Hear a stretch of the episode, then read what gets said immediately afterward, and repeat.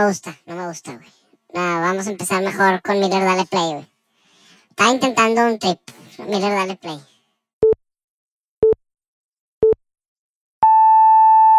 ...2 de diciembre, episodio número 86 de The Right Wine. Miller, dale play.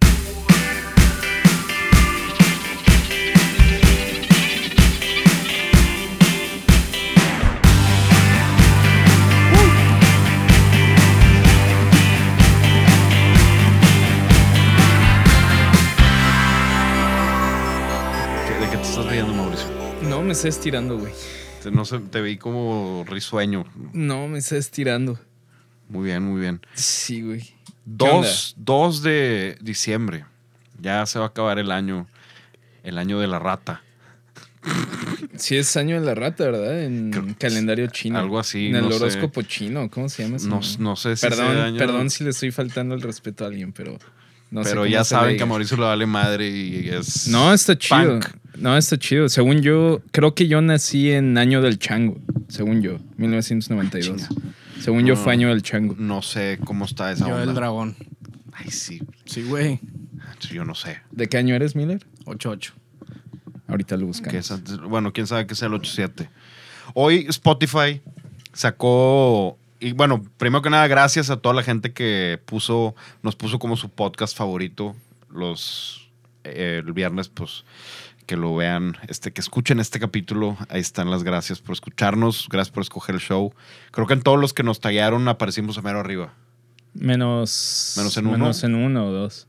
Pero está bien. Gracias. Y, varios me, me lo mandaron directo diciendo que no querían subirse al tren, al tren del mame, postear esas cosas. De, porque pues, sí, supongo que hoy estuvo todo sat- saturado de ese Yo tipo sí de me subí. stories. Me subí, Yo Todo también. el mundo. Todo el mundo no. se subió. Pero ahí va a lo que iba con esto, es que ¿qué te salió? ¿Qué fue lo que más escuchaste tú? de que de, De música y de podcast. o sea, de, de género está bien raro, güey. De que lo que más escuché, según esto, era New Rock. Que, y aparte, en tercer lugar, me salió Rock. No sé Está qué. raro. No, a mí me no dice sé que qué. en- encontré 200 géneros nuevos de dónde. A mí también, o sea, me salieron que, que, de- que escuché 479 géneros nuevos, de- digo, en, en el año, Eso no de los existe. cuales 274 eran nuevos. Y yo, pf, o sea, no cuál sabría fue- decirte ni 40, güey. ¿Cuál fue tu canción uno más escuchada? Mi canción número uno escu- más escuchada fue una de los rumberos de Mm, Agua Salada. Bacala, güey. Pero es que esa, esa, tiene una, esa tiene una historia, porque hubo una época que en algún momento de las, pues, de las reuniones con un poquito de exceso de vino, siempre se ponía, güey. O sea, siempre alguien llegaba y era de que hay que poner esta canción, incluyendo Mami, incluyendo Andrés. Entonces, obviamente, pues, probablemente de que en una noche se repitió de que ocho veces, güey. Entonces, pues, No estoy, no sé si te crea. sí, es verdad. Tiene que ser un chingo de repeticiones. La mía fue Eye in the Sky de Alan Parsons Project, la número uno. Y de podcast a mí me salió que la neta a mí sí se me hace el mejor podcast es el de en primer lugar me salió Stuff You Should Know, que me encanta, güey, que es de puro de puro pop culture y cultura general. Y en segundo lugar el de Joe Rogan.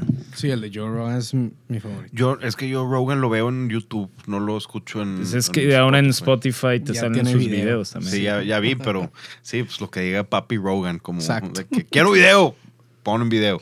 A mí me salió en primer lugar el de Your Favorite Band Sucks, luego McAfee y el de. ay, no me acuerdo cuál fue el tercero, pero el de McAfee, que es básicamente lo mismo de la mañana, lo que ya no puedo alcanzar a escuchar, lo escucho. Entonces, pues bueno. Hay un tema bien interesante. Creo que es más, un poquito más deep el tema que queremos tocar hoy. No te lo platiqué, creo que tienes una experiencia. Yo sí tengo una experiencia con esto, creo que tú no, por lo que entiendo.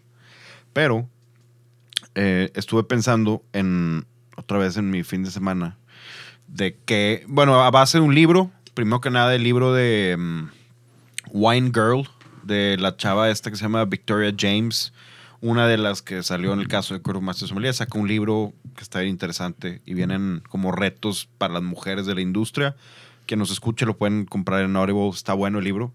Pero de ahí me salió un pensamiento de ¿qué pasa cuando pierdes la pasión por lo que haces? Por, por el vino, en, este, en nuestro caso. ¿Te ha pasado o no te ha pasado? Digo, antes de tocar ese tema, yo creo que habría que poner en contexto un poquito. Y voy a hablar, voy a hablar de mi experiencia. ¿Por qué, por qué este tipo de trabajos? Y también lo veo, por ejemplo, con mi hermano, que él es piloto. Porque este tipo de trabajos, si no eres un poquito sadomasoquista o tienes un chingo de pasión por lo que haces, no entiendo por qué, no entiendo por qué lo harías. O sea, por ejemplo, hablando de experiencia propia, eh, cuando estaba en Bethany, eh, ya sabes que esos restaurantes muchas veces los puestos más bajos como los runners, que son los que llevan comida del- de la cocina al- a los platos, eh, el equivalente como a los garroteros aquí en México, algunos de los puestos más bajos, los barbacks, o sea, los que traen hielo al- a la barra, los que restoquean la- los alcoholes de la barra, o sea, trabajos bien pesados. Normalmente en Nueva York hay, una comunidad muy fuerte de latinos y de dominicanos, que pues ellos están allá bajo diferentes estatus migratorios, o sea, desde gente que nació allá o sí, gente que igual y no tiene papeles, lo que tú quieras, pero pues están ahí por dinero, o sea, quieren hacer dinero. Y en ese tipo de restaurantes, cuando ya trabajas en uno, en un restaurante bueno, donde el income de propinas ya es muy estable y muy bueno, se quedan y se pueden quedar ahí dos, tres años. Pero cuando... Pero esa gente termina como, de después termina como Ah, mesero. sí, claro. No, sí, obviamente los van subiendo, promueven, pero, pero, pero ya cuando estás, inclusive si ya estás como capitán o como asistente de capitán, aunque el restaurante sea nuevo, tu salario y tu porcentaje de propinas es un poquito más alto. Estoy hablando de los que, de los que ganan lo menos, pues en un restaurante nuevo, como era Bethany cuando recién abrimos, por- atendías 20 personas a la hora de la, de la cena. Pues, ¿Cuánta propina te pueden dejar? Repartido entre todos nos tocaba nada. Entonces lo que pasaba es que tenía, teníamos un chorro de rotación de personal, sobre todo en, esos puestos que iban hasta abajo. Entonces, pues, ¿qué pasó? Que durante probablemente tres meses eh, a mí me tocó cubrir de mañana, o sea, lunch service y dinner service. ¿Eso qué significa? Entrar a las 10 de la mañana y salir a las 2 y media de la mañana. Seis, cinco días a la semana, o sea, con dos días de descansos, a veces ni siquiera corridos, a veces un día sí, un día de descanso y luego tres días después y luego otro día de descanso. Y aparte, digo, esto ya es bo- bonus porque pues esto nadie me obligaba, pero pues cuando salía el equipo, los que nos tocaba cerrar era que, ¿qué onda? Vamos por unas cervezas. Y pues ya íbamos, entonces sí, salía a dos y media, pero probablemente llegaba a mi casa de que a las cuatro y media y tenía que estar en el restaurante a las 10 de la mañana. Entonces, imagínate echarte eso cinco días a la semana durante un periodo, o sea, sí yo me lo aventé como tres meses hasta que ya nos dieron los premios y todo, y ya pudimos retener más personal y acomodar mejor los horarios. Que como quiera, mm, eh, acomodar los horarios significaban jornadas como quiera de 10 horas. Sí, no es un. 11 no es- horas. o sea, esto a lo que nos dedicamos, seamos sommeliers, distribuidores, importadores, eh, inclusive podcast, eh, pos- podcasteros. No. Digo, lo. Ay, güey. Me pendejé. El, o sea, somos. Mucha gente dice que somos. Ah, pues ustedes se la pasan. Lo típico, el típico comentario que te hacen. No, hombre, pura buena vida, ¿no? O cuando te pregunta algún amigo que hace rato no ves. Oye, ¿cómo va la buena vida? Ay, este, te la pasas tomando, te la pasas comiendo, te la pasas con el chef en el restaurante. Igual y te dan comida gratis, te la pasas viajando. Son los, todos los comentarios que me han dicho a mí de. Oye, no, que pues, puro viaje y puro comida toda madre. eso viene con un precio, digo, por, de por mi lado, una anécdota es estar, por ejemplo, mi 24 de diciembre de hace como cinco años, casi no llego a Navidad porque un cliente pidió, este cliente está en el Hotel Nizuc, pidió a huevo que el 23 de diciembre se le entregaran eh, no sé cuántas botellas de Highland State, no sé cuántas botellas de Bond, no sé cuántas botellas de Araujo, Ovid y la madre. Las metí todas en mi maleta y me dijeron, te tienes que venir ya. Me fui a Cancún el 23 de diciembre a las 6 de la tarde. Iba a regresar, o sea, ida y vuelta.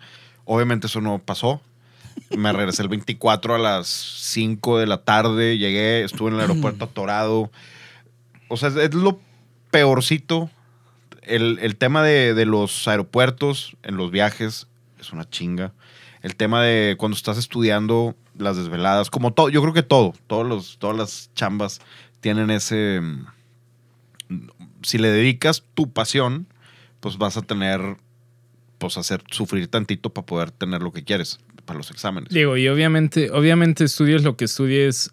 eh, o sea, por ejemplo, pues igual, la gente que trabaja como abogados, pues también son cosas de que cosas que salen al fin de semana, salir tarde, o sea, no estoy diciendo que, que esto sea único de nuestra industria, pero la gran diferencia que creo, que creo yo hay entre ser sommelier de piso y trabajar un chorro como por ejemplo doctor, que pues sí, a los doctores también lo citan pues a veces el 24 porque hay una emergencia o la típica historia de que pues estaba dormido en mi cama y, y me hablaron a la una de la mañana.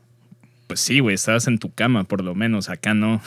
acá estás parado sudando, atendiendo a gente super necia. Esperando O a sea- que cierta gente a huevos se quedan hasta el final en el restaurante, hasta ni, ni corriéndolos se van. Me ha tocado mí vivir eso también. Oye, una vez en Lincoln, en el otro restaurante, de que media hora antes aceptamos una pareja que según eso solo iban por vino y se iban y, le- y les dijimos, cerramos a tal hora. güey. Bueno, historia corta, literal, yo y el gerente que estaba, que éramos los dos del puesto más alto, eh, dijimos, ¿sabes qué? A la chingada de que ya hay que hacerlo, ya si nos corren, pues ni pedo, pero ¿sabes qué? Ya hay que mandarles a la gente con las aspiradoras, güey. Ya nos vale, de que ya eran las 3 de la mañana y no se No, iban, pues, güey. De que a la freda, mándale a las aspiradoras y literal, la- los, eh, los chavos entendieron o no? aspirando, ¿eh? O sea, ¿entendió la pareja o no? Sí, se tardó todavía como media hora más en irse. pero- Terminaron de aspirar todo y luego ya. pero ya estaban aspirando al lado de ellos.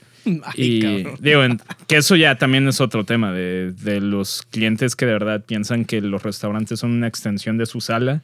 No lo son, o sea, es un restaurante. Si te dicen que cierran a las 11 y tienes que estar fuera para la 1 de la mañana, no es la extensión de tu casa. O sea, A no. menos de que la polinguen a todos. Es Pues, correcto. sí. Que me quiero quedar aquí hasta las 5, todos, todos bien. ¿Cuánto quieres aquí por quedar? Sobres. Eso, Polingarle a toda la yo raza gente y que lo ha hecho. Claro, y güey. Sí, es, es normal, creo que aquí. Sí, que quieren jalar un poquito más, pues aquí hay más para ustedes también. Si te pones a modo, es otra cosa, ¿no? El- este tema también me lo, lo quería Una rola tocar. más, haz de cuenta. Eso, ese es el Ándale, es el otra, es el One More. Song.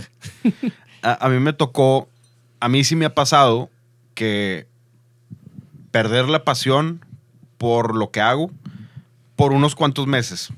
Me acuerdo que en el 2016, bueno, 2015, que trabajé en Moet Genesis, estaba haciendo, para empezar, estaba bebiendo vino pinche. No, eh, lo que venden ahí, eh, terrazas de los Andes y esas cosas. A mí no me gustaba Delicioso. la canasta de Navidad era terrazas de los Andes y una Moet. Prefiero la canasta básica, güey. Prefiero Mm, un kilo de arroz. mejor. y- Pero duré un año y medio, un- o un año y nueve meses, una cosa así, y eran puras cosas corporativas. No era. O sea, era una chamba muy bien pagada y todo lo que quieras, pero no estaba haciendo lo que a mí me gustaba. Entonces, cuando yo renuncié y me fui y dije, voy a hacer lo mío, como que caí en un bache raro y de repente no tomé vino como por seis meses. No me, de repente no dejé de leer de vino, como que se me olvidó. Y como que sí pensaba en ciertas cosas de vino, pero no, no lo tenía tan presente. O sea, estaba más presente en otras cosas. Cuando quería ser rockstar. ¿O no? Eh, no, pues todavía sigo, quiero ser rockstar, pero Ay, perdón, perdón. Dis- eso discúlpame. sigue en pie. Ahorita todavía estoy esperando que me llegue un mail de, no sé, que se rompió la pata el baterista de Foo Fighters o algo, mames. que me invite. Em, no, bueno, me pasó eso y no tenía como motivación para seguir cosas de vino. Yo estuve pensando de que, ay, güey, pues si se me meto a chambear en, en algo pues de la familia, o si me meto a chambear en, en algo, a lo mejor, y pues no, bien, bien raro, no sé cómo me pasó eso, pero creo que es como una relación que si no alimentas de verdad lo que estás haciendo, o sea, no lo alimentas con cosas de verdad. En mi caso fue no, en ese momento no había un proyecto tan claro. Entonces fue como, ah, como zombie. Y en, en mi, en mi caso, como para recuperar eso, de la nada, varias cosas. Em, y puede sonar súper pendejo, pero vi cuando vi Ratatouille, la, la vi un chingo de veces, un tiempo, la estuve viendo, y como que me sé los vinos que salen en la película. Es un Margot, ¿no? Hay un Margot, no, un Cheval Blanc 1945, y cuando quiere poner borracho al Linguini, le da Chateau Latour 1961. Sí, digo, el- Ojalá a mí me quisieran poner borracho con esas cosas. Sí, para, para ver a la rata. Pero bueno, el, el punto es que ese tipo de películas, y luego vi Sideways como nada más por... Y aunque sea una película que a Yo- mí sí me gusta por lo... Por la- no, no me gusta por el vino. Espérate, ya, ya estoy viendo la cara que estás haciendo. No me gusta por el vino, sino me gusta que la película sí es un setting muy real. A mí esa comparativa es como decir que quieres ser diseñador de modas porque viste Devil Wears Prada. O sea, no mames. No, no, no, güey. No, no, no. No está- la película está palomera, pero eh, bueno, es que a mí me desespera el, ¿cómo se llama? El Paul Giamatti. es un genio ese, ese güey es un genio. Me desespera ese güey. Es Pero que bueno. a mí, más bien la película es cruda. O sea, no es. El, el vino pasa a segundo plano para mí en esa película. Porque, pues, se me hace que es algo muy relatable con, con la gente. Entonces, bueno, vi esa película y luego ahí fue cuando descubrí James May en Us Clark's Wine Adventure. Y lo vi, entonces era todo tan antojable que no sé por qué otra vez de repente dije, tengo ganas de un Pinot Noir, tengo ganas de algo de Borgoña. Y me lancé y compré algo de Borgoña. Y solo otra vez como que recuperé esa, dije, ¿qué, ¿en qué estaba pensando? ¿Por qué me... O sea, como por qué me pasó y luego por qué, cómo lo recuperé tan fácil por ver a James May, que ni siquiera... O sea, no tiene nada que ver con vino, pero bueno, ahora lo relacionas con vino porque tiene ese, tuvo ese programa por tres temporadas. Y otra vez empecé a buscar, y otra vez empecé a leer, y otra vez empecé a, a ir a catas y empecé a como recuperar. Digo, me duró como, sí, seis meses, no sé. Pero creo que es algo, estuve leyendo y es algo bien común en todas las cosas. Pues Los pintores pasan por eso, que quiero pintar, ¿no? Los músicos, oye, ay, Vivalía no. Los, no sé si los abogados, a lo mejor también. Pues eh, a nosotros, por ejemplo, en la no sigo sin acordarme y traté de buscar las fotos, pero no las tengo en mi teléfono de cuando del güey que habló en nuestra graduación en el CIA. eh, yo me acuerdo que la parte, la verdad es, la verdad, la verdad es que el 90% de la generación está borracha en esa... Es que también se la, se la vuelan. O sea, el último día de clases es un miércoles y la ceremonia de graduación la ponen al otro día de que a las 9 de la mañana. Obviamente sabes lo que van a hacer tus alumnos, o sea, se van a ir de fiesta, no, no lo pongas a las 9 de la mañana. Pero bueno, a eso lo es, mejor es para que andes más buena onda. eso es otra historia, pero solamente me acuerdo, o sea, de ese speech de lo que me acuerdo es que este güey habló justamente de eso y hace cuenta que y él lo, y él lo planteó de esta manera que no, que no solamente lo puede aplicar, no, o sea, no únicamente es aplicable a tu carrera, sino también a tus relaciones, a tus amistades, a todos, a todo lo que, a todo lo que tú puedas aplicar esto. Y por ejemplo, él dice, él dice, la verdad es que todo el mundo, todo el mundo llega y todo el mundo te quiere hablar de pasión y todos te quieren hablar de pasión y cuánta pasión tienes y bla, bla, bla. Y dice, eso es una estupidez. La, la pasión se te puede ir después de un día que trabajaste 14 horas seguidas. Se te, se te va. Claro. Quieres mandar a la chingada todo lo que tenga que ver con tu trabajo. Eh, un regaño, un, no sé, un mal tono de tu superior, te gritó, te mentó la madre, pues todo, o sea, todo eso puede hacerte perder la pasión en dos segundos. Él dice, la clave, la clave para poder superar eso y poder, digamos, recuperar esa pasión y eso, y como que querer seguir dentro de la industria donde te dediques, a donde estás como ejerciendo, es no tener pasión, sino más bien tener un objetivo final. Él dice, si tú, él nos dijo, si tú al final lo que tú quieres, si tú lo visualizas en tu cabeza y tú lo que quieres, hablando, en ese caso fue de restaurantes, o sea, como más dirigido a chefs, más que a sommeliers, era, si tú algún día quieres ser el, no sé, el chef ejecutivo de un tres estrellas Michelin, grábatelo en tu cabeza, o sea, branded como si fuera una vaca en tu, en tu cerebro de que eso es lo que quiero ser y eso es a lo que quiero aspirar y da cada paso con ese objetivo en mente. ¿Por qué? Porque eso es lo que cuando estés pasando por momentos difíciles, ese, ese objetivo al final del túnel es lo que te va a regresar, lo que va a decir, puta madre, sí, odio a mi jefe. O sea, lo, odio a mi jefe, pero Pero es o un sea, bump in the eh, road. O sea, tengo, sí, o sea, tengo que superarlo porque yo quiero ser eso.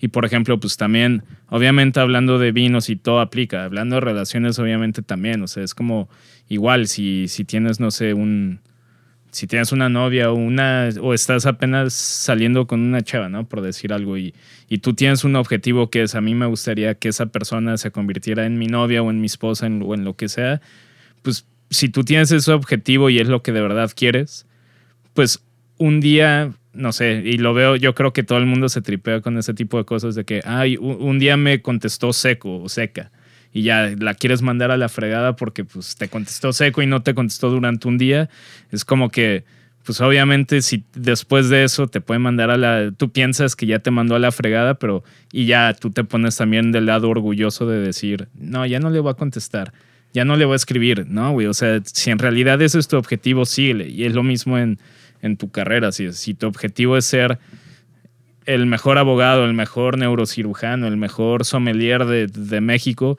pues sí, obviamente basta con un día malo, con un día pinche de trabajo. Con eso se te va la pasión en 30 segundos. Pero lo que, lo que esta persona nos dijo, y yo lo comparto 100%, es que lo que te hace regresar a eso es el es- objetivo final. es tener en tu cabeza el objetivo final en todo. Y él lo aplica, él lo mencionó y yo también lo aplico también para, pues, para relaciones y para temas de, de trabajo. O sea, ese- si tú tienes un objetivo bien claro, es mucho más fácil como que regresar a, a eso, a lo que la gente le llamaría pasión, pues. A mí creo que en, en sí no se fue ese tema de que ah, ya no, ya no me gusta tomar vino. Pues no, obviamente no. Pero Miller tráete el tinto, ¿no? ¿Dónde está? En el, en el ¿qué nos vamos a tomar? ¿Qué Lo- trajiste de lo, me- sorpresa? lo metí tantito al conge, güey. El morgón. Creo que ah, yo sabía, porque yo sí, desde que empecé con el vino, mi objetivo final, digo, no es el final, pero mi mayor objetivo fue, quiero hacer un vino. O sea, a mis 20, a mis 18, 17 años, que ya me metí full al vino, dije, algún día voy a hacer un vino. Entonces, pues ese, es mi, mi objetivo. Entonces, en este momento era un proyecto no muy claro y no tenía, o sea, no estaba haciendo el vino, pues. Y ahí fue cuando de repente, otra vez, aparte de eso de que empecé a volver a leer, leer, leer y volver a probar, probar, probar, también a lo mejor estaba estancado tomando cosas bien aburridas y no había nada nuevo para mí, nada que me entretuviera. Y después de eso tuve la plática con Américo y de ahí surgió Nan, que fue el objetivo final y ahí está. Entonces ahí sigue. Y también, por ejemplo, una manera que yo creo que es un boost para lo que hacemos. También yo decía, ok, pues estoy haciendo un vino, estoy vendiendo un vino y pues es mío y qué padre. Y luego, ¿qué más? Pues vamos a hacer un podcast. Vamos a hacer un, vamos a hablar de vinos. Creo que ya es, sea, bueno, ya se va a acabar el segundo año donde estamos haciendo el podcast y creo yo que, ¿dónde quedé? Ahí está. Creo yo que cuando empezamos, que fue en marzo del 2019, marzo 4, me acuerdo perfectamente, no había contenido auditivo de vinos en México. Busqué- en podcast. en- sí, sí, o sea, había clases o cosas, pero no había podcasts. Está chido que ahorita ahí puedes escoger si nosotros a lo mejor no les gusta eh, algo, pueden escuchar otro y, y ya. Pues sí. Digo, Pero el podcast era, también era una manera de decir, quiero hacer otra cosa para no estancarme en una sola cosa. Y pues está chido, aquí seguimos. Paul Digo, Miller, pero... digo, también. Exactamente. Digo, también la neta, a veces como que escuchas las entrevistas de, de gente que lo ha logrado todo, o sea, artistas, ya sean músicos o artistas de cine que lo han logrado todo, tienen un chorro de dinero, tienen una esposa, una novia o un esposo de que súper galán o súper guapa. O sea, lo tienen todo y entrevistas de que no, es que ya me voy a retirar porque pues ya no, ya no siento, ya no siento como que El drive. el drive por seguir haciendo esto. Y much- mucha gente es de que, ay, güey, no seas mamón, te pagan millones de dólares por tres meses de grabación, de que, güey, no seas mamón. Pero es, pero es la realidad, es, es, y es exactamente mi punto. Es gente que ya lo logró todo, ya está en la cúspide, ya no tiene, un- ya Ya no tiene, dónde. ya no tiene un, un objetivo beyond that. Eh, entonces se les va la pasión por lo que hacen y de repente descubren, no sé, güey, beekeeping o descubren los vinos y, em- y por eso se empiezan a ir. Por eso hay mucha gente, muchos abogados, muchos deportistas, muchos artistas que se terminan metiendo al mundo del vino porque ya en sus, en sus áreas son lo máximo, o sea, ya llegaron al tope. Entonces de repente descubren un mundo que también es un challenge bastante interesante y es algo donde ellos son absolutamente nada, o sea, son Sí, neófitos. Entonces de ahí encuentran como que un nuevo calling y, y es más como clavarse en la cabeza de que, ah, quiero Un hacer un vino, hobby. aunque, No. aunque esté bien pinche malo como el clean wine, el Aveline. Ajá. Ah, pues, Aunque ese sea tu drive, pues sí, pues Cameron Díaz tiene millones y millones de dólares por su actuación, igual y ya se aburrió y descu- descubrió el vino y su objetivo era estafar a la gente con un vino que ni al caso, pues qué chido. y siguen, siguen O sea, con sus pues, campañas. Pero digo, good for her, la neta. O sea, qué chido que ese sea su nuevo drive y lo quiera hacer, pues. Con que se divierta. chido. Pues sí, digo, bien por chido. ella. Jamás en la vida compraría una botella de vino. Nel. Prefiero, prefiero una lata de 40 onzas de PVR que una botella de. Nunca subestimes una PBR. Las PBR es. Güey, la mejor cerveza barata Claro, del mundo. Y ya lo hemos dicho. siempre- Esa y, PBR la, esa y la Yingling. También. Digo, Están buenas. y aquí lo podrías. Yo creo que pasar a. ¿Qué te gusta? Bueno, pues una- Todo una- menos. Todo menos barrilito. Esas sí saben a. Esa nunca, la- nunca la he probado por eso. malas. Pero ahorita que estabas diciendo eso del, um, de los ¿tú crees que a, a los Rolling Stones les gusta ahorita? ¿Tú crees que Keith Richards de los Rolling Stones dice con madre tocar Satisfaction? ¿Cuántas veces la ha tocado en su vida? Este, un millón. Ya no ni de pues ya lo estás haciendo ¿por qué? Porque pues eres una banda legendaria y la gente lo quiere. La gente lo te lo exige. Si no tocas esa canción es- la- ya la toca en automático y pone una risilla así como si.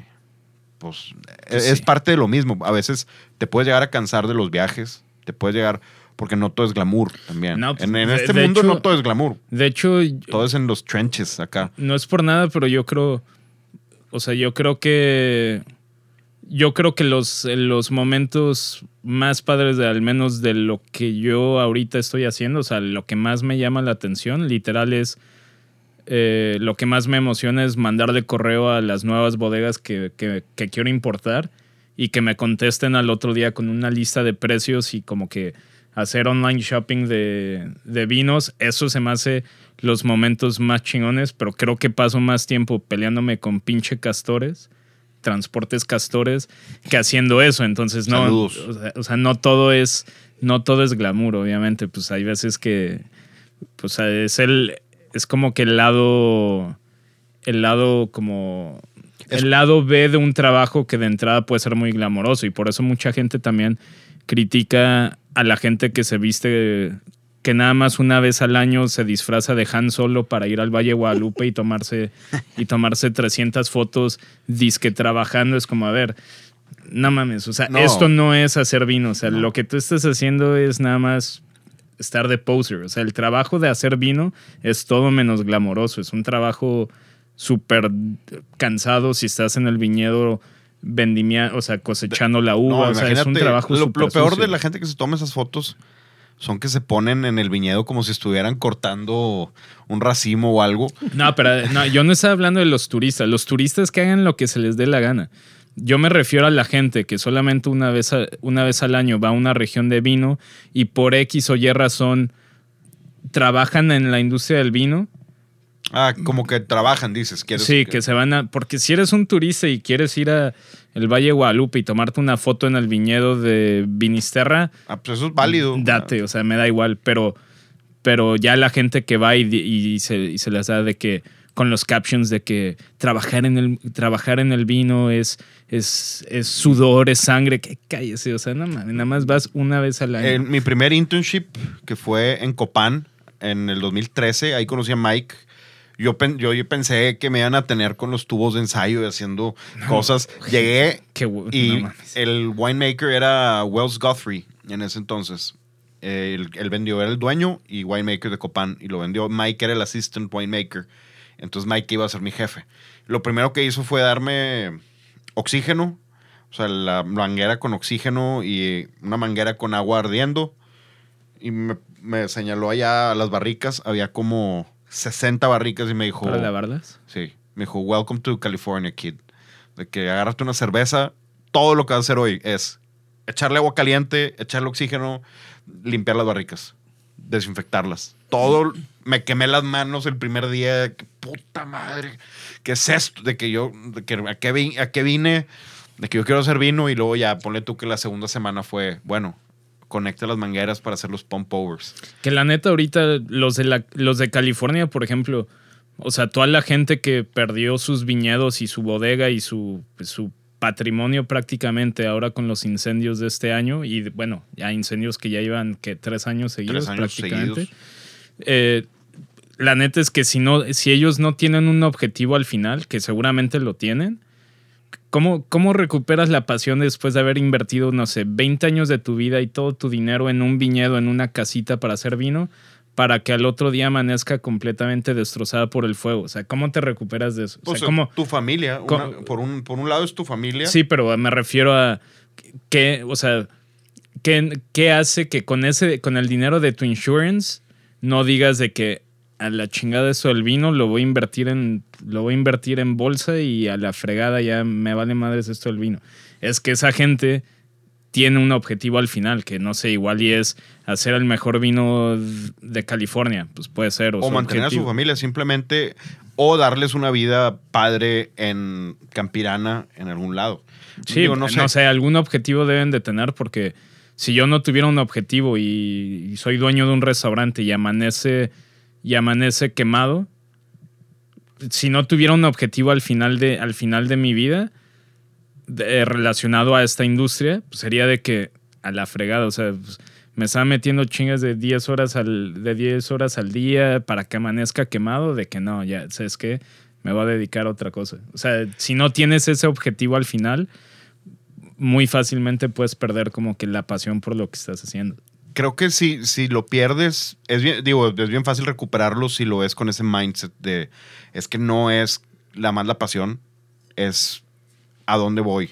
Y Para- obviamente la pasión va en, en- en tu. Para mí la pasión es, la, es una de las palabras más overrated que hay en el, en el vocabulario. Mm, creo que en mal contexto. O sea, en un contexto malo como, por ejemplo, es, esto es algo que veo mucho, no lo critico nada más, a mí no me gusta. Veo cuando a veces la gente pone en su Instagram, I love my job. Y ponen, no sé, alguien se dedica al vino y ponen agarrando una botella de vino así como, my love, wine, my love, I love my job y la madre. Sí, sí, qué padre, pero no, no estás enseñando a la gente lo real que es. O sea, no. Chance tu chamba. Ah, bueno, pero ahí, o sea, redes sociales tú puedes postear lo que tú quieras, pero creo yo, o sea, si quieres, si en realidad le tomaron esa foto y lo siguiente que dijo de que puta madre odio mi trabajo, pues nunca vamos a saber, pero pues eh, fue su, fue su decisión postearlo en Instagram o en donde sea, entonces da igual. Yo la razón por la que digo que es, que es una palabra muy overrated es porque tú entrevistas a alguien y que te va a decir, la pasión, el vino es mi pasión o eh, siempre he tenido la pasión de, de estudiar, no sé, güey, medicina o como que siempre es una persona, una persona con mucha pasión por lo que hago. Eso te, todas las entrevistas de trabajo siempre te mencionan pasión. Y, Sí. y es como que, ok, pues eres muy apasionado de los vinos, ok, perfecto. Pero y, tanto le sabes. no, deja tú, güey, puedes aprender. Eres un apasionado de los vinos, va, perfecto. Esa pasión con que tengas un mal día, o sea, un día como por ejemplo, o sea, como por ejemplo, eh, creo que fue mi segundo toma vino mexicano, güey. O sea, creo que fue mi segundo toma vino mexicano en Sintermex, donde el estacionamiento es Sintermex, o sea, entre, entre el stand que sobraron como 14 cajas de vino y mi carro, pues tú, tú has ido a esos, a esos eventos, son, no sé, güey, pues a mí se me hicieron como 10 kilómetros, probablemente sea uno. Pero ya no, estás hasta no la me de- madre. no me dejaron carrito, güey. O sea, no me dejaron diablito para llevarme las cajas. O sea, me tuve que aventar pinches. Ya las últimas seis cajas me valió madres. Le di como 800 pesos a dos chavos del estacionamiento para que me, ayudaran a las cajas. Pero eso es a lo que voy. Te toca un día de esos donde, donde estás acarreando un kilómetro, una caja, una por una, güey. De que sí, pues serás muy apasionado, pero cuando ves el lado, el lado no glamoroso del, del trabajo y aparte te toca un día que tú dices, no mames, neta, llevo cuatro horas moviendo caja una por una y no, y no ves el final. Creo pues, que ahí este en- año fue Ahí igual. en, ahí en dos segundos, en dos segundos se te va la pasión. Entonces, si te toco, o sea, si yo soy jefe, si yo estoy entrevistando y llega alguien diciéndome de que, este, que eres muy apasionado a los vinos, bien, bien por ti, pero ¿cuál es tu aspiración? O sea, ¿qué quieres llegar? Porque la pasión se te puede ir bien fácil por cualquier cosa. Sí, pero no, no sé por qué yo lo veo de diferente manera. No, o sea, una pasión como si lo ves como un hobby, no se te va a ir. Porque, o a lo mejor sí, pues puedes dejar de tocar la guitarra. Para mí, yo tengo una pasión muy grande por la música, pero es algo que no veo en ningún futuro cercano ni lejano que deje de yo escuchar música. El 90% del día estoy escuchando música. O cuando tengo mucho tiempo, toco música mucho tiempo. Entonces, como que ese tipo de pasión, cuando tu, traba- tu pasión se convierte en tu trabajo es cuando puedes perder ese tipo de cosas. Si la pasión no involucra nada, nada de dinero y ese tipo de cosas, pues no pasa nada, ¿no? O sea, si tu pasión es, digamos, hacer eh, legos, y no, no, nadie te va a regañar, nadie te dice nada si lo tienes que hacer o no, lo haces a la hora que tú quieres. Ahí es donde entra el término pasión. Pues, o sea, sí, pero yo me refería más a la pasión que la gente, de la, de la cual la gente expresa cuando está dedicándose a una industria. Esa es la que es tan volátil que se te puede ir en un segundo. Y si, insisto, si no tienes una, si no tienes una, como un objetivo al final de tu, al final de tu carrera de lo que quieres aspirar, o sea, si no tienes esa, esa cosa que te llama, que te regresa a decir, no, güey, tú, o sea, y sea lo que sea, quieres ser Master of Wine, ok, está bien, o sea, sí, hoy fue un día pesado, un día de la chingada, pero esto te, esto te está ayudando a llegar a tu objetivo final, o sea, eso es como el regresa, el regresa, ven acá, si no tienes ese objetivo, sea, si yo no quisiera ser alguien, no sé, si yo no quisiera ser alguien en la industria del vino, o sea, o sea, sea en el formato en el que sea, no estoy hablando de mí en lo personal, sino hablando como cualquier persona, ya sea tener el podcast más exitoso de vinos, ok,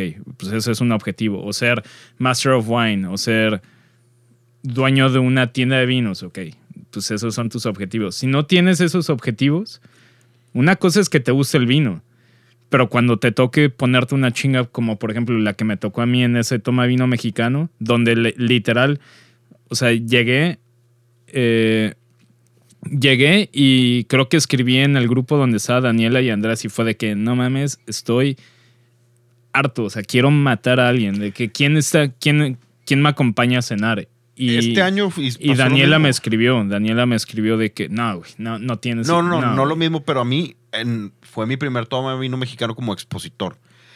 Y traía estos mismos tenis, estos tenis, que están, digamos que no, no son para llevártelos a un evento donde vas a estar en chinga todo el día parado, caminando, recibiendo gente. Y cometí el error de llevarme los tenis y a las dos horas ya estaba diciendo, puta madre, me voy a, me voy a quitar los tenis y me voy a... Obviamente no lo podía hacer. No, pero, pero, güey, en, en este toma vino mexicano creo que solamente nos sobraron creo que solamente nos, nos sobraron, de todas las cajas que llevamos, creo que dos cajas, de las cuales un chavo en un bote de basura nos ayudó a llevarlas. Ah, no, güey, yo... Christoph con nosotros y Sí, Daniela en no, el yo, basurero. yo estoy hablando de cargar a mano, güey. Una caja de vino que pesa 15 kilos, 16 kilos, de Sintermex, un kilómetro hasta tu carro y eran 14 cajas. O sea, ¿tú crees que no para la caja número 10 yo ya sabía de que, o sea, ya... No. Sí, no, no, obviamente. Eso es- Entonces, y, y no estoy diciendo que ahí yo quería mandar mi carrera del carajo, o sea, no. Pero me refiero a si eres una persona que únicamente te gustan los vinos, pero igual y no tienes un objetivo en esta industria al final. O sea, si en realidad tu objetivo es ser, no sé, güey, doctor, pero estás trabajando en esto porque necesitas dinero, porque te gustan los vinos, pero en realidad tu objetivo de la vida es otro. Créeme, después de una chinga como la que me tocó a mí, yo sí diría de que, ¿por qué estoy haciendo esto? Hay maneras más... Si, si este no es mi carrera, hay maneras más, fácil de, más fáciles de ganarme el dinero. O sea, no... no ¿Por, por qué no, no debería de haberme, no sé, puesto esta chinga? A mí al final, después de que fui a cenar con Daniela, me tomé dos cervezas y como que ya más bien lo veo como una anécdota de que no más me, me metí una chinga, pero la verdad es que no lo veo como una experiencia negativa, sino al contrario, más bien es como de que pues, estuvo chistoso. Que también es, digo, a Y de obviamente, y también es, y también es aprendizaje. El siguiente año, el siguiente año ya no llevamos vino de sobra. Y el siguiente, ah, y aparte, aparte ese día, eh, me acuerdo que creo que este Guillermo del Pangea se enojó conmigo porque llegó creo que este güero y, me dijo de que, oye, ¿le puedes entregar esta botella a Guillermo?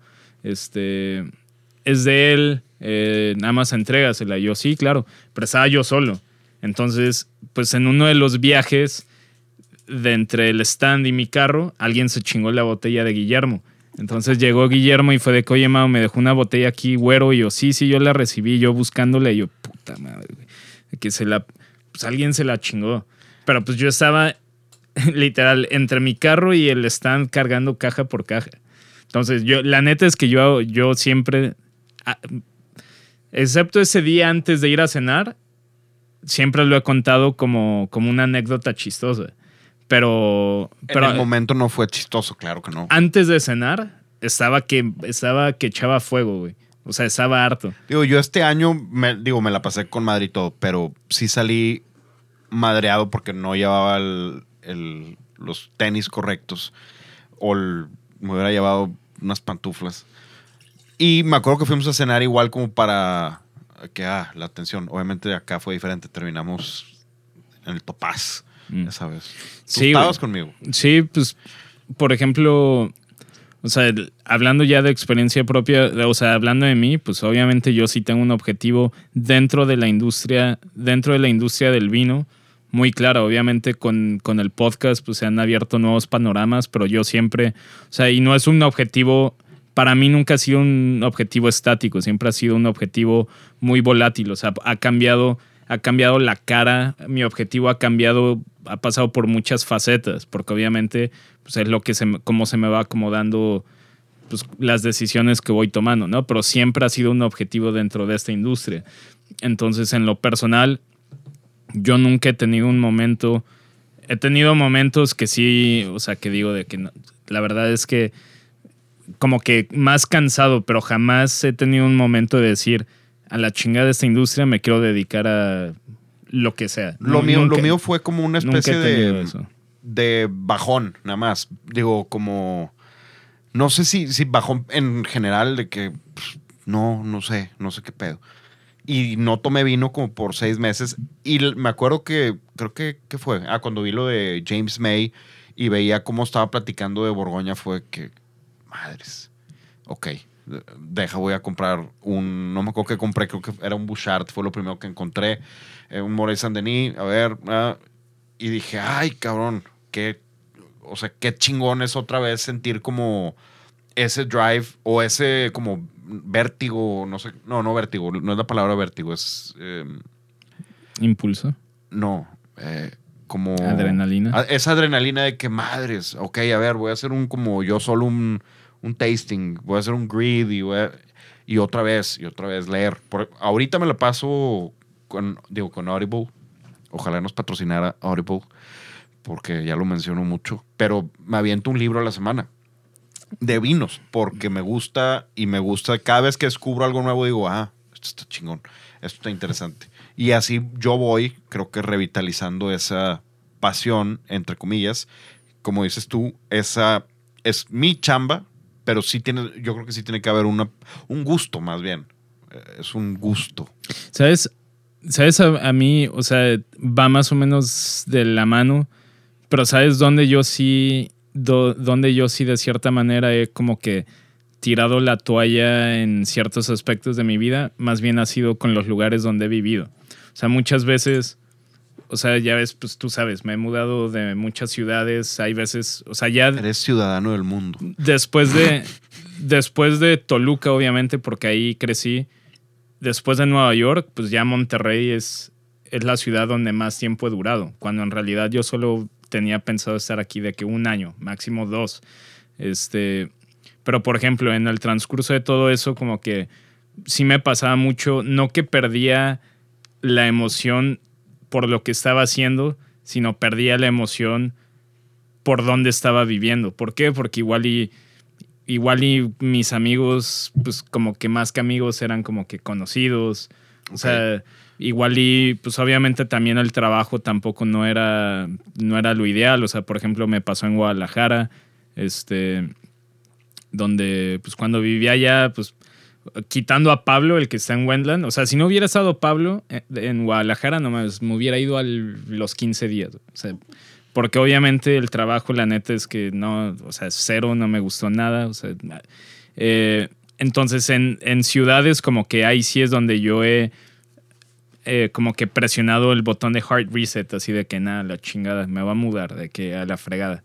Pero ha sido en ciudades donde sí, el trabajo nunca ha sido emocionante, pero eh, más bien me he rendido de las ciudades. Y por ejemplo, en, en Monterrey hace como un año y medio, yo creo, hace como un año y medio me llegó a empezar a como, se me empezó otra vez como a meter ese gusanito de que nada, ya, hard reset a tu vida otra vez y múdate. Pero, pero los, los panoramas se estaban abriendo en Monterrey en tema, en tema laboral y donde yo podía empezar ya a visualizar caminos hacia mi objetivo final dentro de mi carrera. Entonces, eso fue lo que eso fue lo que me empezó a regresar un poquito hacia quédate aquí, quédate aquí, o sea, como que fue eso. Porque si no hubiera tenido como caminos un poquito más claros hacia mi, hacia mi carrera y hacia mi objetivo final, probablemente yo hubiera así hard reset y estaría viviendo en, no sé. Nueva York. en- no, güey.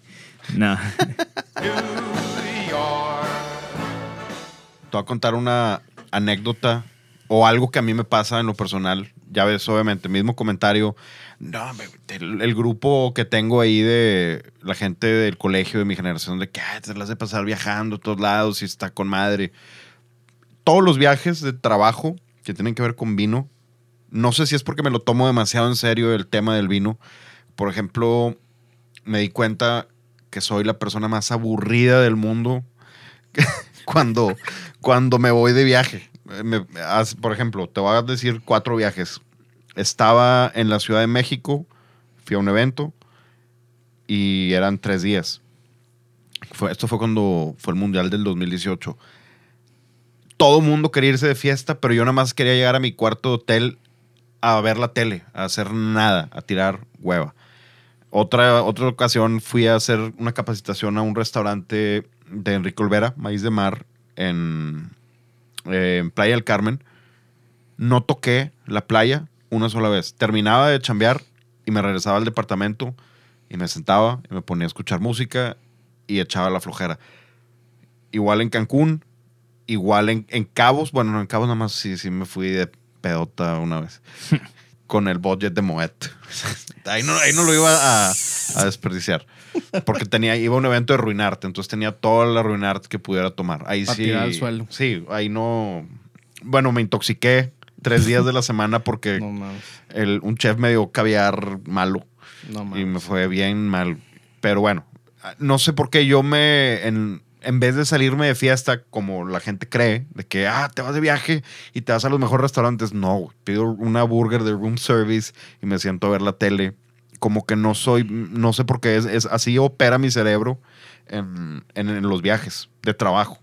Cancún, Playa del Carmen, Cabos, eh, en Chihuahua, digo, en Chihuahua la última vez que fui, no hice nada más que pedir room service toda la semana. No me salí. También porque obviamente le dije al güey, "Oye, ¿a dónde voy? Dice, mira, para allá no te vayas, para allá tampoco, porque allá está medio gacho. Y yo, "Mm, no, se me hace que aquí me voy a quedar eh, viendo televisión. Pero quería tocar este tema como para que la gente que, que nos escucha y, y están entrando al mundo del vino y quieran progresar, sepan que no todo es glamour, esa es una. No, y- Una- y, de- también, creo que lo saben. También en pinche, en un año tan difícil como 2020 hay mucha gente que la neta que se ha dedicado a esto en Estados Unidos. En México no sé las cifras, pero en Estados Unidos, por ejemplo, pues tener un sommelier es un commodity. sí. Es un sí. commodity, entonces muchos restaurantes ahorita, eh, bajo las circunstancias actuales, eh, no están contratando a los sommeliers porque obviamente es un salario más alto y están como medio merging sus papeles de ya no ser solo vendedor de bebidas, sino ahora juntarlos con management. Entonces, pues ya tienen más tareas, mismo salario, pero más tareas. Entonces, pues también para toda la gente que, que como que este año no ha sido Yo pues, creo que no ha sido el año de nadie.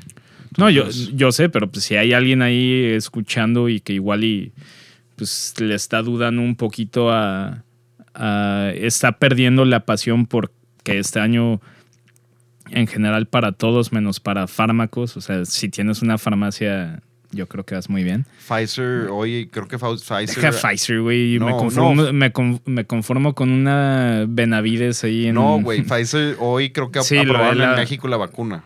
Sí, ¿Te la pondrías? pues sí. Sí, pues- no, vale madre. ¿Qué es lo peor que puede pasar? Que te salga Güey, otra cabeza. güey. Me comía piedras de pequeño, güey, o sea, no, no creo que... Che, Mauricio. Oye, la. No, pues bueno, aparte de la intención es. Sí, este año fue duro para todos. Creo que también este año ayudó a mí a, a revitalizar también como. Es más, no es, no es como. Es como un refresh. ¿Te acuerdas la plena época de pandemia? Que literal todo era por Zoom. Que agarramos la peda por Zoom. Que varios escuchas. Hicimos un, un mini gathering ahí con varios escuchas me acuerdo que esas veces disfrutaba como nunca el vino. O sea, tomaba, compraba en la tienda y disfrutaba. Fue cuando estaba el, el Shannon de Olga, que no me acuerdo cuántas botellas compré, tres o cuatro, y disfruté, por ejemplo, disfrutaba platicar con la gente, pero apreciaba más el vino. No sé por qué. Esta, esta pandemia me pasó a mí eso. A mí, a mí algo, a mí algo bien curioso que no sé si ha sido por algo que me ha pasado es, me encanta hablar de vino, pero con gente que no tiene nada que ver con la industria del vino. Eso sí está O sea, padre, porque, porque no lo veo en mi cabeza, mi cabeza no lo registra como trabajo. Entonces, por ejemplo, no sé, el lunes, el lunes fui a cenar y llevé una muy buena botella, llevé la, la singular de Olga Rafó al, al crew. Eh, en particular, en, en, esta, en esta cena en particular no hablamos del vino como tal, pero en otras que he tenido más en mi casa y así, sí, sí he explicado un poquito, sí le he explicado un poquito más el tema biodinámico y el tema así. Y está padre, me gusta. Pero si salimos a cenar, si yo salgo a cenar contigo, güey, yo no me pondría a hablar de vino contigo. No. Me, dar- me daría. La neta es que mi cabeza lo estaría medio registrando como. No sé, güey, como trabajo. No De sé hecho, por qué, Por si se lo preguntan, los que nos escuchan, Mauricio y yo, cuando nos vemos, que es muchas veces en, en la no semana, hablamos de vino, Jamás hablamos de vino. Y es jamás. más, yo mi fin de semana. ¿Qué es de lo que más hablamos? Nunca, No sé. nunca he tocado de que, oye, Mauricio, ¿qué te parece este Syrah? Nos No. tomamos el vino, Y Pero- lo comentamos de rápido, de que, ah, sí, sí está, sí está pero bueno. es de que, oye, ya viste que aprobaron una nueva No, DOC. No, jamás va a pasar eso. No, porque es, lo estás viendo como chamba y no lo estás viendo como una conversación. Sí está padre. Ayer me tocó hablar de vino con nuestros amigos de, de Prompti y me la pasé con madre. Fue porque eran pura, bueno, fue una capacitación, pero la gente eran chavitos de 20, 19 años que no tenían idea porque no les interesaba el vino, pero ahora se dedican a, a vender copas de vino y necesitaban saber algo de vino. Y estuve platicando y me la pasé bien padre, al punto que después de pasarla también, ahorita estoy crudo y me fui a, a agarrar la borrachera con un amigo que me topé por ahí. Que la neta, digo, a- hablando de copas, eh, a mí me pasó, me pasó este fin de semana que llevé una buena botella de vino a, un, pues, a, una, a una cena y ahí es donde te das cuenta, la, la neta, como que las copas sí, o sea, sí, sí- sí importan un chingo. Llevamos una buena botella de vino y nos sacaron copas como las que dan en los festivales, güey. De esas que yo creo que se las puedes aventar a, a una pared y no, y no se rompen. O sea, las de cristal todo. No, que es vidrio, ¿no? Es vidrio, no es el Eh, cristal. sí, el vidrio todo grueso, todo chafo. Y, y de hecho, pues es el mismo vino que nos estamos tomando ahorita, pero pues ahora sí, ahorita ya estamos utilizando pues, copas, copas, copas Riedel. Tú estás utilizando la, La Pinot Noir, la Performance. Performance, y yo estoy utilizando la 001, la, que es como una Cabernet XL, la más grande, la que, la que más se ve aquí en restaurantes. Y Miller es la 001 también la tiene. No, es la Syrah, güey. Esa es la Syrah. Pero es 001. Sí, esa es la Syrah y la neta es que mismo vino, o sea, esto que me lo tomé el sábado contra lo que estamos tomando ahorita, la neta es que sí se siente muy diferente. Que es O sea, un palate cleanser, un eh, morgón Cotepi de Chateau de Jacques. Exacto, y por ejemplo, digo, haciéndole un poquito más de research, pues obviamente todo esto, pues todas estas copas es una calidad de cristal súper alta y aparte también el Pinot Noir, aparente, o sea, la forma, o sea, como son uvas muy aromáticas y todo, eh, funciona muy bien también con Gamay, o sea, no, Sí, me refería sí, a la copa de similar. Pinot Noir que tiene el globo como un poquito más gordito, más abierto, porque son uvas muy aromáticas, con un poquito más de acidez, entonces cuando te las, te las, por la forma, cuando le estás dando el trago, hace que el vino todo recorra por el centro de tu boca en lugar de irse a las orillas, que es donde percibes mayormente la acidez, entonces tiene toda su ciencia. La neta es que sí hace gran diferencia tomar en, en copas buenas, en copas Riedel, que, que en lo que me tocó usar el fin de semana.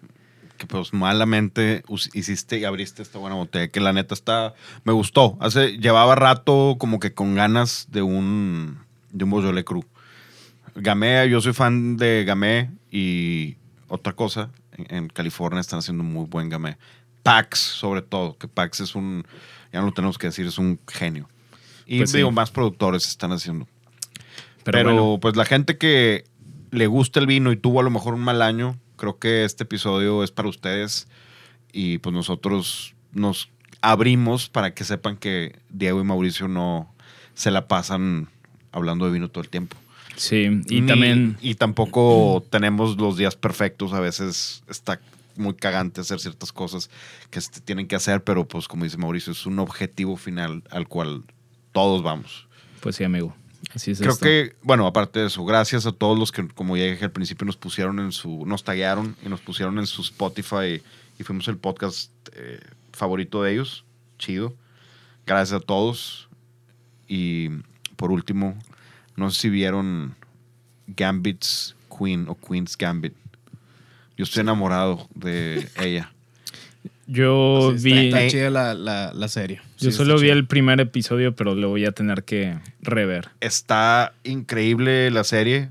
Yo sé jugar ajedrez poquito, o sea, poquitito. Me sé lo básico, pero después de verla toda, la neta, me subí al tren, Sí, bajé, ah, bajé una app y ya me metí a YouTube y ya mi algoritmo de YouTube se Es desmadró que y te me sabes los puro chess. movimientos, pero no las técnicas. güey. Sí, me sé Sí, los güey, movimientos, pero no, no me sé las, De las que técnicas. las técnicas para atacar o para protegerte, nada más sabes de que a este se puede mover así y así. Sí, Yo les- yo está, bueno. a mí, yo de pequeño jugaba mucho ajedrez. Obviamente no soy bueno, pero jugaba Te mucho. apuesto a- que te gano.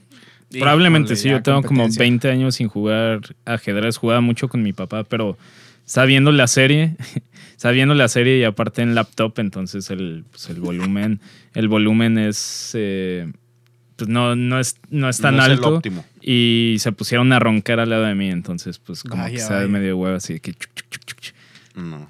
dije, No. lo, va- lo vamos a tener que volver a empezar, es como No, si no hubiéramos serie. visto nada. ¿Cómo se llama la chava? De hecho, la chava es nació en Estados Unidos y habla como arge- habla español de Argentina. O sea, ella habla español porque se fue a vivir creo que nueve años a Argentina y luego ya se fue a Londres. Pero ella en, vi una entrevista y habla así de che, eh", con los argentinos. Ya cuando- Dice la mano de así como los italianos. Cuando la volvamos a ver y nos pongamos al corriente, ya nos subimos al tren del mame contigo y, y Y- y platicamos jugamos. y, platicamos sobre Queen's Gambit. Ya estoy, ya, ya por ejemplo sé que Magnus Carlsen es el campeón mundial. Eso, eso yo sí Eso sabía. yo también sabía porque vi un video de él que se chinga un güey en un minuto. Que ta, ta, ta, ta, ta, ta. Espérame, güey. Eh, y bueno, nada más ya por ah, acabar este tema. Como- ese güey, Como tú comiendo alitas, güey. Magnus Carlsen, en chess.com te puedes meter. Y ahorita, obviamente, porque ahora es la serie más exitosa que ha sacado Netflix en toda la historia de Netflix. No mames. Sí, hoy salió la, la estadística de, de que es la serie más vista en Netflix Qué de todos los tiempos. Y en chess.com ya sacaron un feature que puedes jugar contra Beth Harmon, que es la chava de la serie. Y puedes jugar contra ella cuando tenía 12 años, contra ella cuando tenía... La simulación. Ajá. Y, y te dice ¿Ya hasta jugaste? No, no, no, no. No me atrevo porque me van a, me van a zorrillar en, en tres No quieres movimientos. que rompan. Sí, no, no, ahorita he ganado ba- bastantitos como para que me bajen la moral y perder mi nueva pasión. Mames. Está bueno. Bueno, eh, ok, ahí está la playlist. Chequenla. Hay otra playlist nueva que voy a subir que está groovy, está, es puro funk chido. Y pues bueno, nada, las redes sociales de Mauricio son Ma U León, eh, ahí pues escríbanme si quieren cosas relacionadas al vino. Y obviamente también pues si, les interesa full disclaimer estamos trabajando con, con Prompti que son los distribuidores en el norte del, país eh, de todo lo que es Riedel que la neta para mí son las mejores copas para tener en tu casa y también para restaurantes. Entonces, si les llama la atención, si estás en Cabo, si estás en Monterrey, si estás en cualquier parte de la República, pero quieres comprar eh, copa Riedel, pues les puedes escribir en Instagram a pro MTY, Prompti.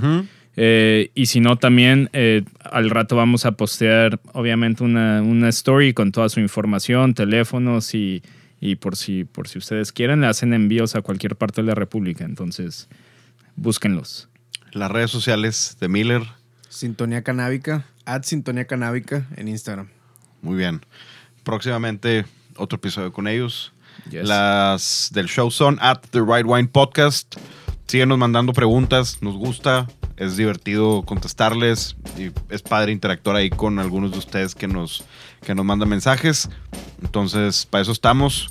Lo que están escuchando ahorita es 50 Ways to Lose Your Lover de Paul Simon. Una gran canción para este Feel Good Friday. Vámonos el fin de semana, disfruten, pásensela bien, tomen con responsabilidad, No manejen, no manejen y no le hablen a su ex. no le hablen a su ex, es correcto. Gracias, Paul Simon. Gracias por escucharnos. Bye.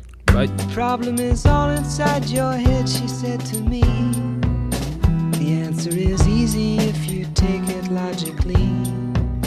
I'd like to help you in your struggle to be free. There must be 50 ways to leave your lover. She said it's really not my habit to intrude. Furthermore, I hope my meaning won't be lost or misconstrued. But I'll repeat myself. At the risk of being crude, there must be 50 ways to leave your lover. 50 ways to leave your lover. You just slip out the back, Jack. Make a new plan, Stan. You don't need to be coy, Roy. Just get yourself free. Or hop on the bus, Gus. You don't need to discuss much. Just drop off the key, leave, and get yourself free. Ooh, slip out the back, Jack. Make a new plan, Stan. You don't need to be coy, Roy. You just listen to me. Hop on the bus, Gus. You don't need to discuss much. Just drop off the key, Lee, and get yourself free.